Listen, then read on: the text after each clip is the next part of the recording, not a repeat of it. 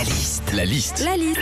La liste de Sandy sur Nostalgie. Quels sont les appels auxquels on ne répond jamais Sandy, tu nous en parles. Le numéro inconnu, déjà, lui, tu lui réponds pas parce que de base, tu sais pas qui c'est. Moi, par exemple, je ne réponds jamais aux appels des inconnus, hein, mais c'est surtout parce que j'aurais quoi à leur dire, moi, à Bourdon, Campan et Légitimus. hein.